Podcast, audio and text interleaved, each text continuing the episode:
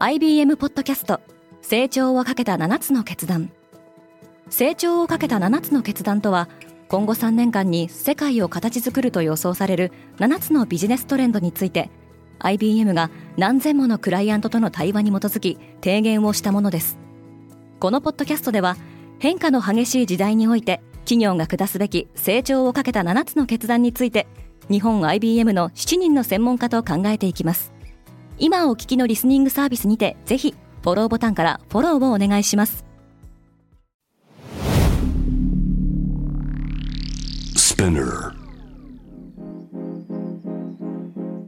おはようございます。ケリーアンです。2月28日月曜日。世界で今起きていること。このポッドキャストではニューヨークのニュースルームから今まさに発信されたニュースレターを声でお届けします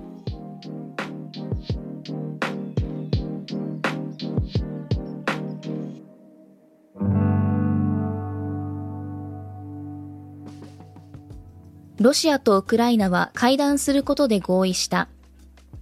停戦協議はウクライナとベラルーシの国境付近で前提条件なしで行われます。しかし、両国の緊張関係は依然として続いている状況です。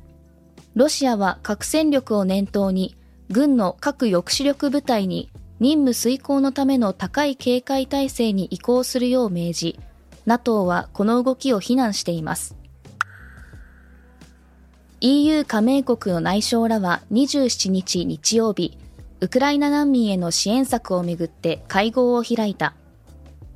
EU の政策執行機関である欧州委員会の内務担当委員、イルヴァ・ヨハンソンは、これまで使われたことのない法律を発動させるための措置が大きな支持を得たと述べ、3月3日に EU に正式に提案する予定であることを明らかにしました。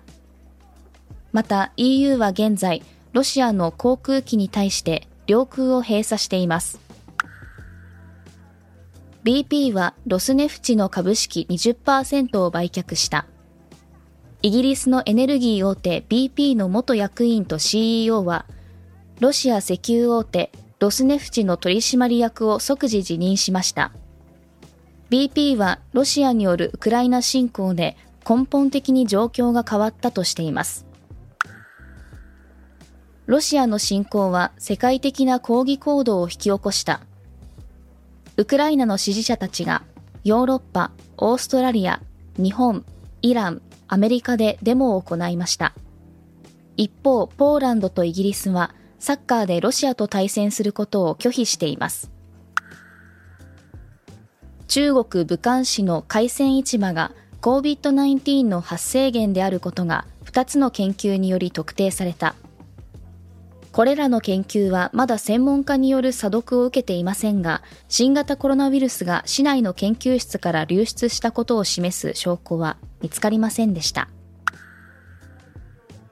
インドが今日28日 GDP を発表する。エコノミストは2021年10月から12月のインドの経済成長率を6.6%と予測しています。今日のニュースの参照元は概要欄にまとめています。面白いと思った方はぜひ、Spotify、Apple Podcast、Amazon Music でフォローしてください。Quartz Japan では世界の最先端を毎日2通ニュースレターでお送りしています。他にも2月19日からは世界で暮らす女性の喜びや悩みを伝える新シリーズ、ポートレートオブミーがスタートしています。詳しくは概要欄に載せていますので、ぜひこちらも見てみてくださいね。ケリーアンでした。Have a good day!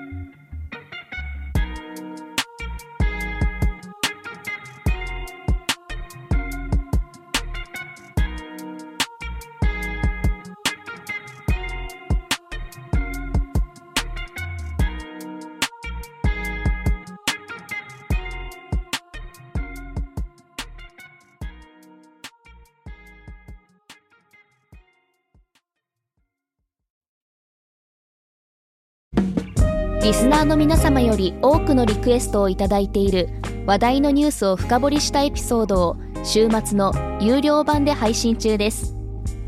今なら1ヶ月無料トライアルを実施中。詳細は概要欄に記載しています。